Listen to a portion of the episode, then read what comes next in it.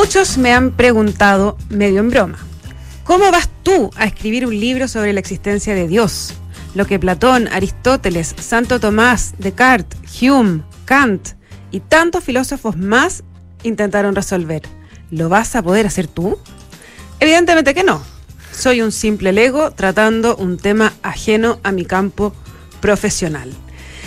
Las palabras son de Joseph Ramos, eh, ex decano de Economía de la Chile, economista de larga trayectoria y autor del reciente libro Creer o no creer, el misterio de Dios a la luz de la razón. Joe Ramos, te damos la bienvenida a este capítulo de Terapia Chilensis en Duna. ¿Qué tal? muy bien, muy bien, un gusto estar con ustedes. ¿Qué tal Arturo? Muy bien, muy bien, muy contento de tener aquí a Joe y para comentar un libro que realmente es un ensayo filosófico de verdad eh, está muy al día.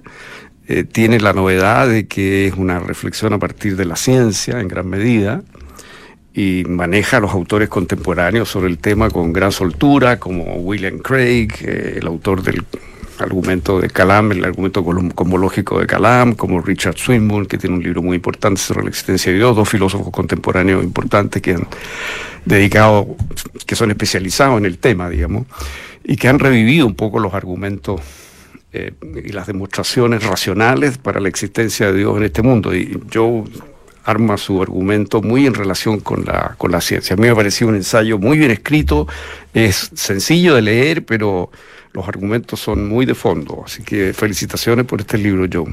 Eh, eh, esto, estos piropos es porque Arturo estudió en Colombia, igual que yo. Ah, Tenemos que levantar un poco la, Debo decir que no siempre, es tan generoso, ni siquiera con sus compañeros de Colombia. Ah, Así que deben ser merecidos y reales, de todas maneras, los piropos.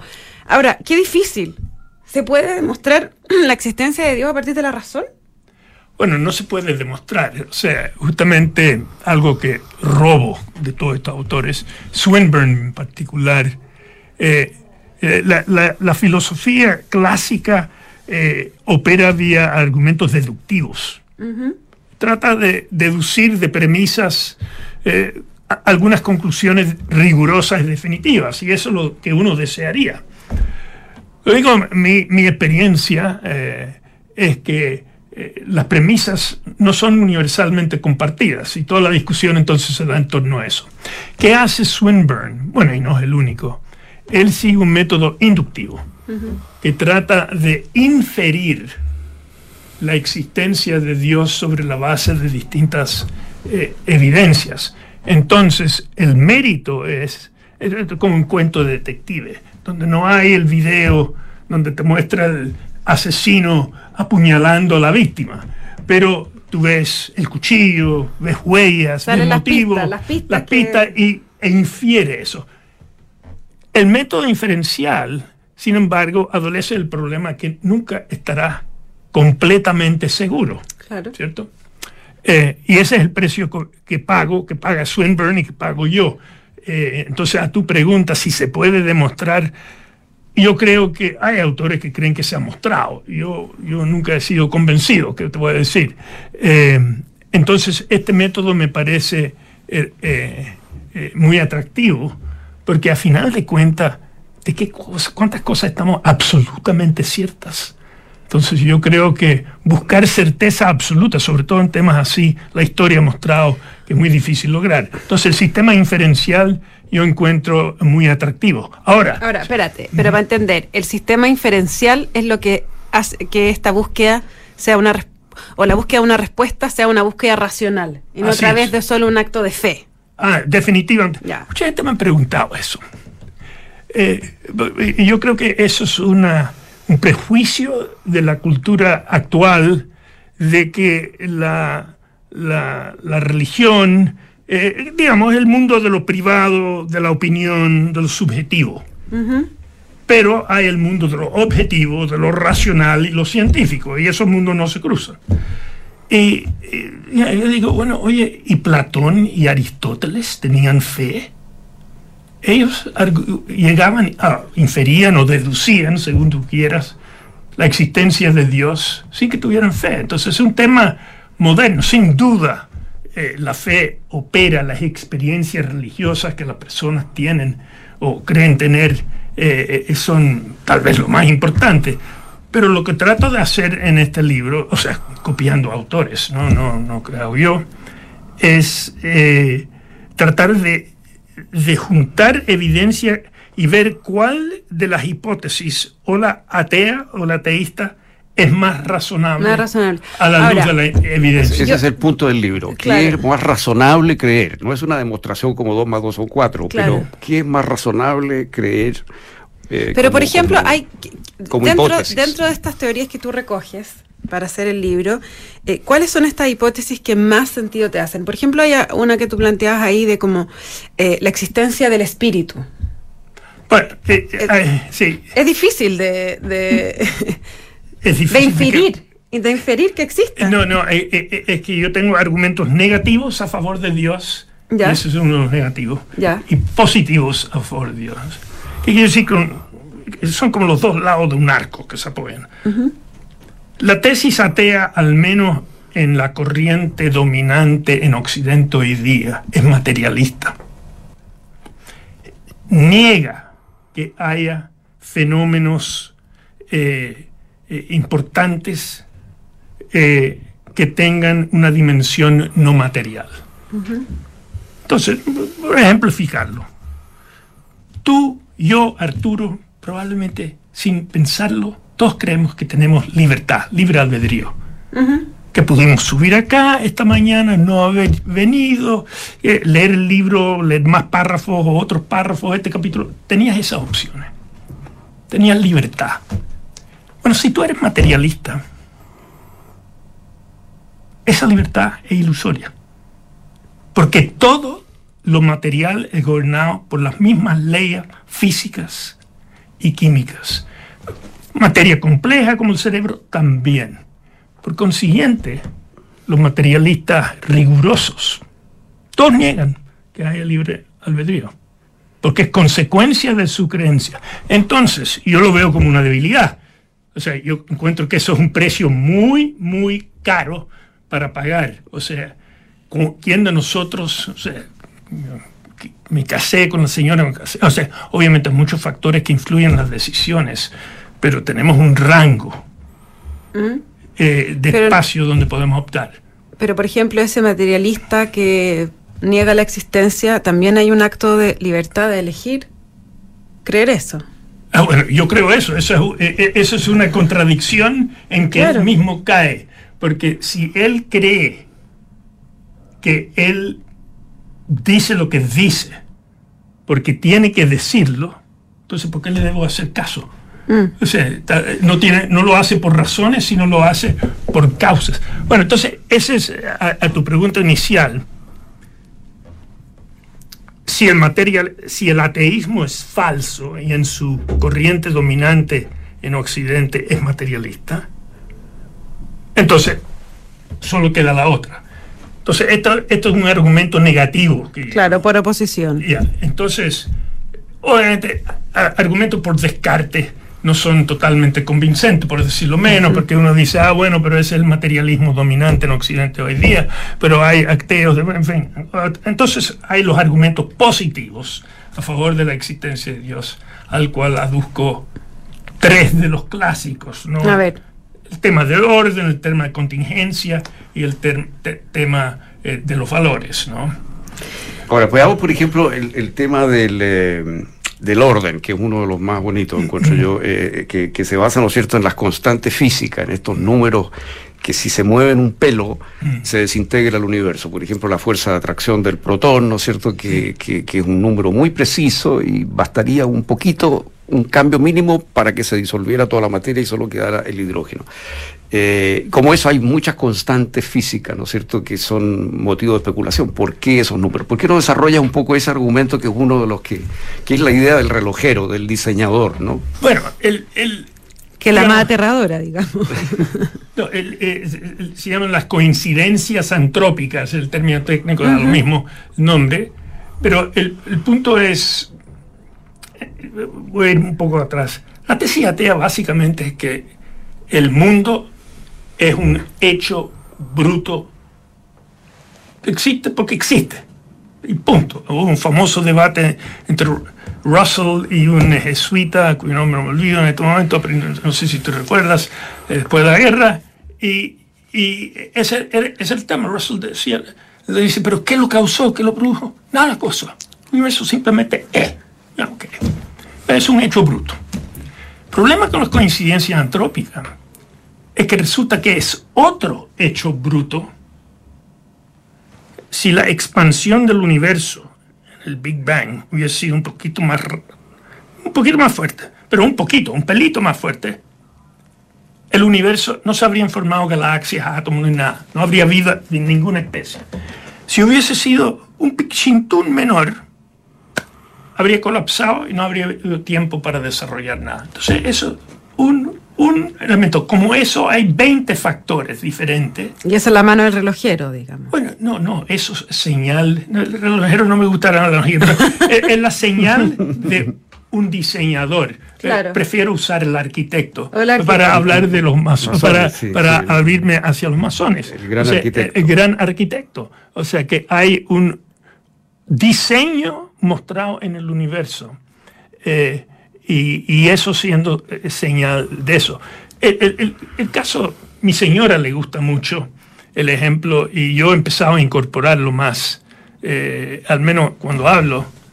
Ella dice, a mí, para mí lo más maravilloso de todo es que yo no puedo creer que ese punto en un alfiler, que es la primera célula, contiene el ADN que es el manual de instrucciones de lo que se va a desarrollar en un bebé a los nueve meses y un adulto maduro. Todo eso, manual de, dice, ¿cómo ese manual de instrucciones pudo venir por el azar? No es más creíble que es evidente señal de, eh, de diseño. Entonces, e, eso es una inferencia, no, no una demostración entonces, el tipo de evidencia que uno va recogiendo, las coincidencias antrópicas eh, siendo otra. uno que a mí me encanta en ese capítulo eh, es una cita de Einstein, o sea, en lo cual es la intuición. ¿Tú pensado alguna vez lo extraordinario que todo en el universo, aquí en el planeta, como en el último rincón del universo, obedece las mismas leyes físicas y químicas? ¿Por qué las cosas siguen leyes? Si el universo es un hecho casual, azaroso, debería poder pasar cualquier cosa en cualquier momento sin causa, sin explicación. Si el universo mismo no tuvo causa o explicación, también puede pasar cualquier cosa en cualquier momento. Entonces, ese es el tipo, bueno, Einstein decía lo más incomprensible del universo. Es que funciona en el mismo lado. Es que es comprensible. Claro. Yo entonces me entretengo mucho en una, no sé si tú la habrás pillado ahí, Arturo. Eh, muchas veces se dice que cada vez más la ciencia está rinconando a la religión. Bueno, en uno de estos capítulos eh, doy vuelta a ese argumento. Digo, no, por el contrario, cada vez más. Digo, mientras más inteligible es el universo, premisa uno, más probable es que fue diseñado. Y ahora, terminar. Premisa 2. La ciencia muestra cada vez más que el universo es inteligible. Conclusión, mientras más avanza la ciencia, más probable que Dios exista. O sea, eh, eh, eh, Al revés. darle vuelta está muy bien planteado el argumento, sí. Este es un argumento que me parece que arranca de Rousseau. Rousseau usa una imagen muy potente por ahí que dice que si el universo es producto del azar, sería como que por azar se hubiera escrito, las letras estuvieran dispersas y se hubieran juntado para escribir la Biblia, por ejemplo. Mm. Mm. Que un poco, la intuición es más o menos, claro, hoy día lo trabajamos esto con las constantes físicas y qué sé yo, pero la intuición es más o menos la misma, me parece. Sí, sí. Mm. Pero bueno, tú usas un poco la misma imagen cuando dices que por azar se hubiera armado un Boeing, ¿no? Eh, hasta el propio Dawkins usa eso, cree que no puede haber sido por santo se dice, por eso es que la selección natural eh, eh, sustituye, es lo que sustituye el azar eh, puro y total. o sea, de alguna manera, para, claro, para Dawkins la, la selección natural es como un filtro que disminuye las probabilidades. Pero ¿por qué no desarrollas tu discusión con Dawkins? Porque Dawkins es uno de los ateos que más influencia ha tenido en nuestro tiempo, sí, sí. desde un punto de vista darwiniano. Sí, el, el, no quiero perder el tiempo de los auditores con el tema si la evolución es es azarosa o guiada. La evolución, a lo sumo, explica eh, la especie, el origen de la especie, pero no explica el origen de la vida. La vida misma es antes de la selección natural, porque las moléculas, todas las moléculas son igualmente estables o inestables, no, no hay selección natural ahí de por medio. ¿Y qué responde un darwiniano a eso que tú dices? Que un darwiniano reconoce que no, hay todas las teorías de lo que se llama generación espontánea de vida. Sí. Pero bueno, eh, eh, pero eh, ellos defienden que la evolución es absolutamente explicada por la selección natural. Yo creo que hay evidencias que no, pero no me corto las venas por el tema, porque el punto es que la vida no se explica por la evolución. Y eso, lo, lo, admiten los darwinianos. Y, y, no solo la vida, entonces tú tienes estos hechos, estas coincidencias antrópicas, estos valores físicos que nadie tiene, ¿por qué tendrían que tener el valor que tienen? Y si hubieran tenido un chichín de valor diferente, no habría habido universo. Eh, no solo vida de carbón o silicio, lo que sea, sino no habría nada. Entonces, eh, y la inteligibilidad de los, de, las leyes, bueno, eh, uno que me gusta mucho, porque hay toda una discusión si hay una... Eh, lo que ellos dicen, hoy día la teoría más eh, común entre los ateos es que hay una enorme cantidad de universos, que simplemente no conoce la teoría del multiverso. Sí. y porque, ¿cómo puede ser que todos estos valores constantes físicos se dieron justo permitiendo la vida. Ah, bueno, si es que hay cientos de millones de millones de universos alternativos, bueno, entonces no es de extrañar tanto que uno de ellos haya dado, y el, sea el nuestro. Y yo me entretengo mucho con eso, porque pregunto, bueno, ¿no te parece extraño que en ese universo en que estamos, que tiene leyes, tiene esta coincidencia, que esas leyes sean inteligibles por el ser humano. O sea, yo esperaría que en un universo, un multiuniverso, al azar, aunque todo esto haya sido al azar, que las leyes serían de una complejidad tal que, no el ser humano entendería tanto de ellas como una hormiga entiende de, la actualidad. Entonces, eh, todo esto es inferencia, ¿no? Porque es un argumento cumulativo, pero no, no, no estrictamente riguroso. Claro, no es concluyente, pero lo, Que, lo, que, tú estás haciendo es hacerlo plausible. Exacto. Mm. O más que plausible, pero o sea, yo creo que es más razonable, más razonable que, la, hipótesis, contraria. ¿Y tú siempre fuiste creyente? Eh, nunca fui no creyente. O sea, como describo mi, el libro, en muchas fases, mi padre era agnóstico y influyó mucho sobre mí. Eh, eh, eh, no era como los nuevos ateos que son evangélicos que quieren convertirte al ateísmo. ¿A ti lo que te molesta es la militancia ateísta? No, no, no, no. No, a mí lo que me gusta de los nuevos ateos es que han puesto el tema sobre el tapete. Ah. Los que me molestan más son los indiferentes. Ya. O sea, los que no quieren pensar. Ah, no, yo no estoy ahí con el tema. Yo digo, oye, pero hay dos tragedias en este mundo. Hay la tragedia de alguien como yo, tal vez, que pasó toda su vida sobre la... Eh, vivió su vida como que si Dios existe y resultara que eso será una ilusión. Pero hay la otra tragedia, que incluso Dawkins reconoce, porque su libro es ¿Por qué es improbable que Dios exista? Pero podría existir. Imagínate, tú viviste toda tu vida dando la espalda a Dios y resulta que Dios existe viste, espalda a la verdad más fundamental.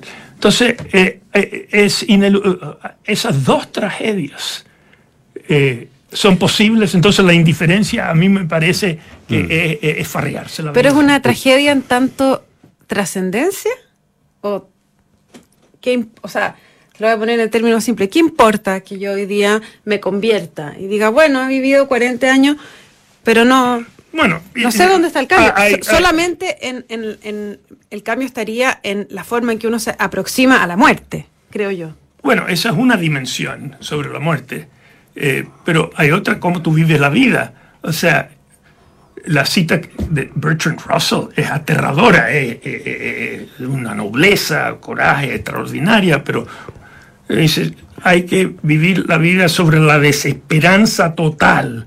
La verdad es que el mundo no tiene sentido. Bueno, eso, eso es bastante fuerte.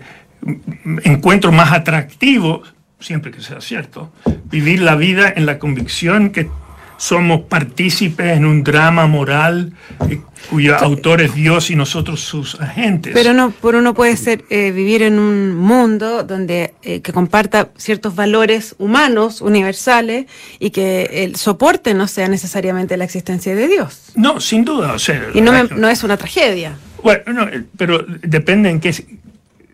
qué de Russell. So- so- o, o, o- o Camus. Bueno, El mito de. Sísifo, ¿qué es? Dice, lo absurdo de la vida sin Dios. De que Sísifo está condenado a empujar la roca a la cumbre, sabiendo que va a rodar para abajo y para toda la eternidad está condenado a subirla. Y baja, que baje. Subir, a diferencia de que si estás convencido que vas a ganarle, eh, es muy diferente cómo vas a vivir la vida. O sea, eh, en un sentido estás muy trágico tu visión de la vida, y otro eh, mucho más optimista. Ahora, el tema de fondo no es si es optimista o trágico, sino si es cierto o, O no, falso. Claro. Ahora, Joe, lo que pasa es que desde el punto de vista de, de- de un agnóstico, por ejemplo, claro, hay una serie de dudas o de preguntas que se solucionan si tú supones la existencia de un ser necesario que llamamos Dios. Pero luego una vez que tú lo supones y se han solucionado una serie de, de preguntas como esto del ADN, como esto de estos eh, números y constantes, qué sé yo, eh, bueno, una vez que tú supones que existe ese ser, surgen un montón de nuevas dudas. O sea, este gran arquitecto, por ejemplo, diseñó, por poner un ejemplo que le interesa tanto a los niños hoy día, a los dinosaurios. Y los dinosaurios fueron diseñados para extinguirse. ¿Por qué? Este gran diseñador, este gran arquitecto nos diseñó a nosotros con capacidad de entender las leyes de la naturaleza hasta cierto punto, pero no a otros seres. Y así van surgiendo, bueno, y desde luego el tema que tú tocas, ¿no es cierto? Este es un gran arquitecto que diseñó un mundo en el cual hay enfermedades. Hay niños que se mueren que en África. Eso es, eso es la, la típica pregunta de ¿por claro, qué ya- existe o no Dios? ¿Por qué se mueren los niños? Y ya Tomás de Aquino cuando plantea sus pruebas dice parece que Dios no existe y el primer argumento de que Dios no existe es el mal, digamos. No, yo creo que el tema del mal es sin lugar a duda el, eh, la crítica más fuerte que se le puede hacer a la eh, existencia de Dios. E igual en el libro, igual como dedico eh, eh, capítulos a las deficiencias fatales, en mi opinión, del ateísmo, hay que abordar esto porque es una crítica. Ahora, eh, el tema tiene muchos mucho, muchos lados. O sea, el, el argumento clásico, que obviamente, repito, estoy recogiendo argumentos que yo considero los más persuasivos que he leído, ninguno es mío. Eh, eh, es el argumento sobre la libertad humana. ¿sí? Pero eso explica un tipo de mal, el tal mal moral, que, eh, que sé yo, que yo te haga una chanchada. Ah, eh, un y- asesino. y- y- bueno, esa es peor chanchada, pero... Claro. Pero eso es para poner los Eh, eh, términos simples, digamos. No, efectivamente. Entonces, y, y el argumento clásico a eso es que hay un bien que se, sa- que se logra al permitir ese mal y que es que eh, el ser humano pueda libremente optar por el bien y no solo hacerlo como un robot.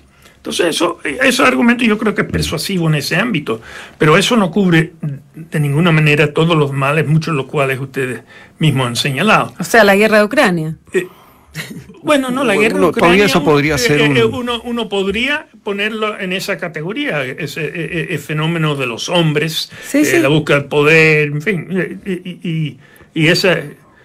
o sea, yo, muchas veces el argumento más bien que daba, ¿qué habría?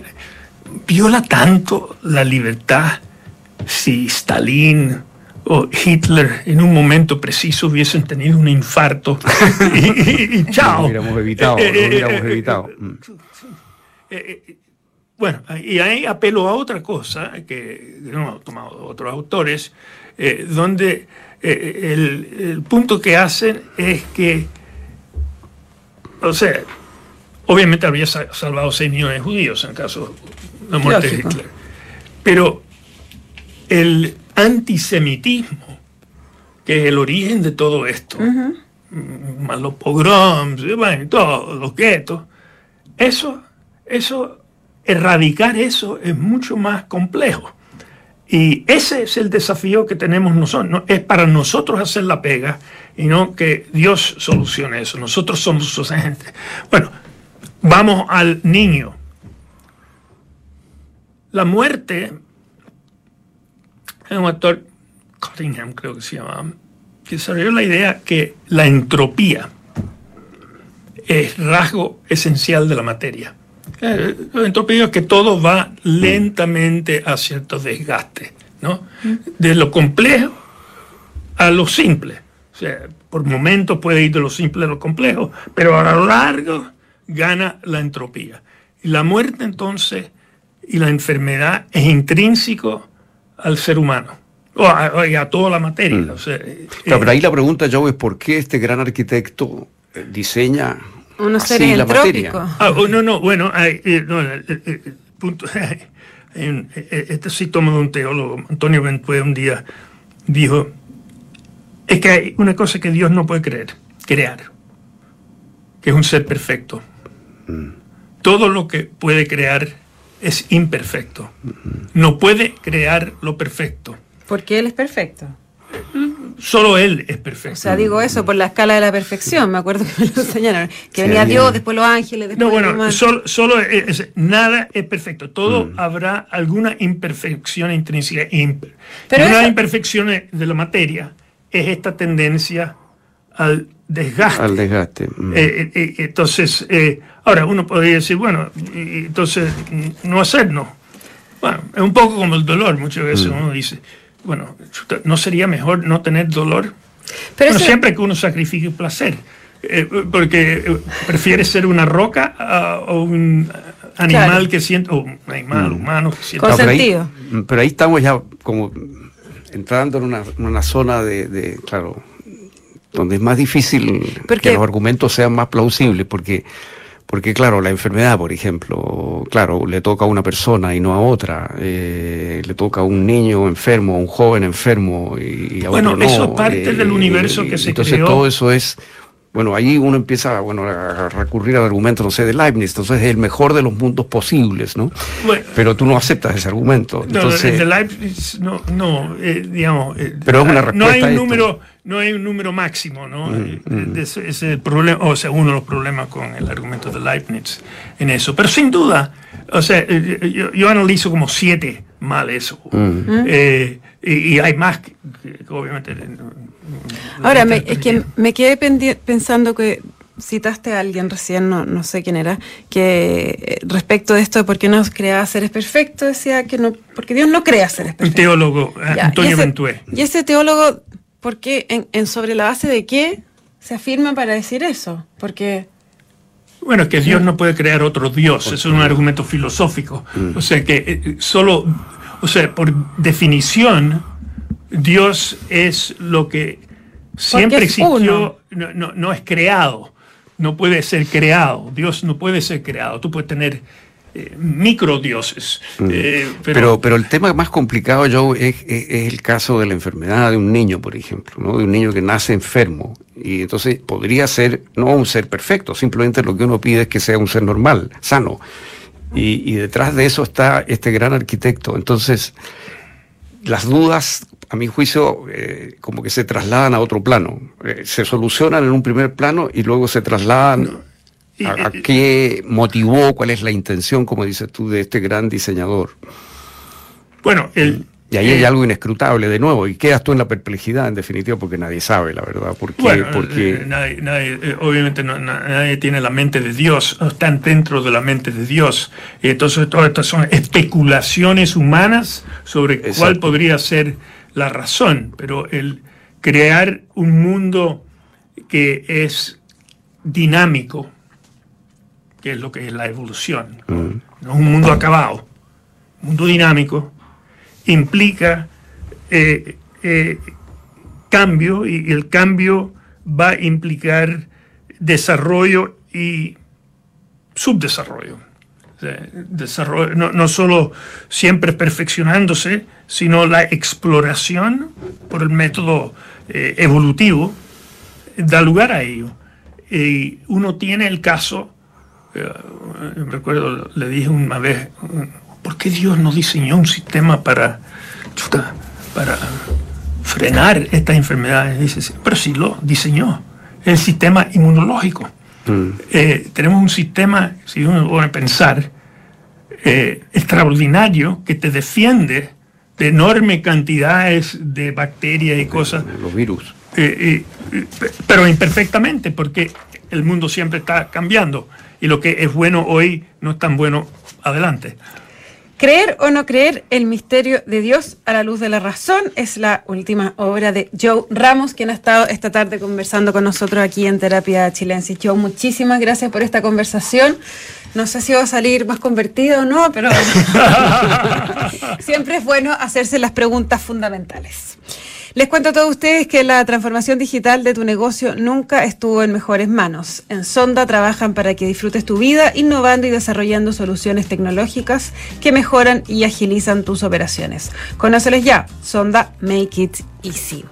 A continuación, no se vayan porque viene información privilegiada al cierre y luego sintonía crónica epitafios junto a Bárbara Espejo y Rodrigo Santamaría. Joseph Ramos, Arturo Fonten, muchas gracias por esta conversación y nos encontramos mañana aquí con más Terapia Chilensis. Muchas gracias, Joe. Muchas gracias a ustedes.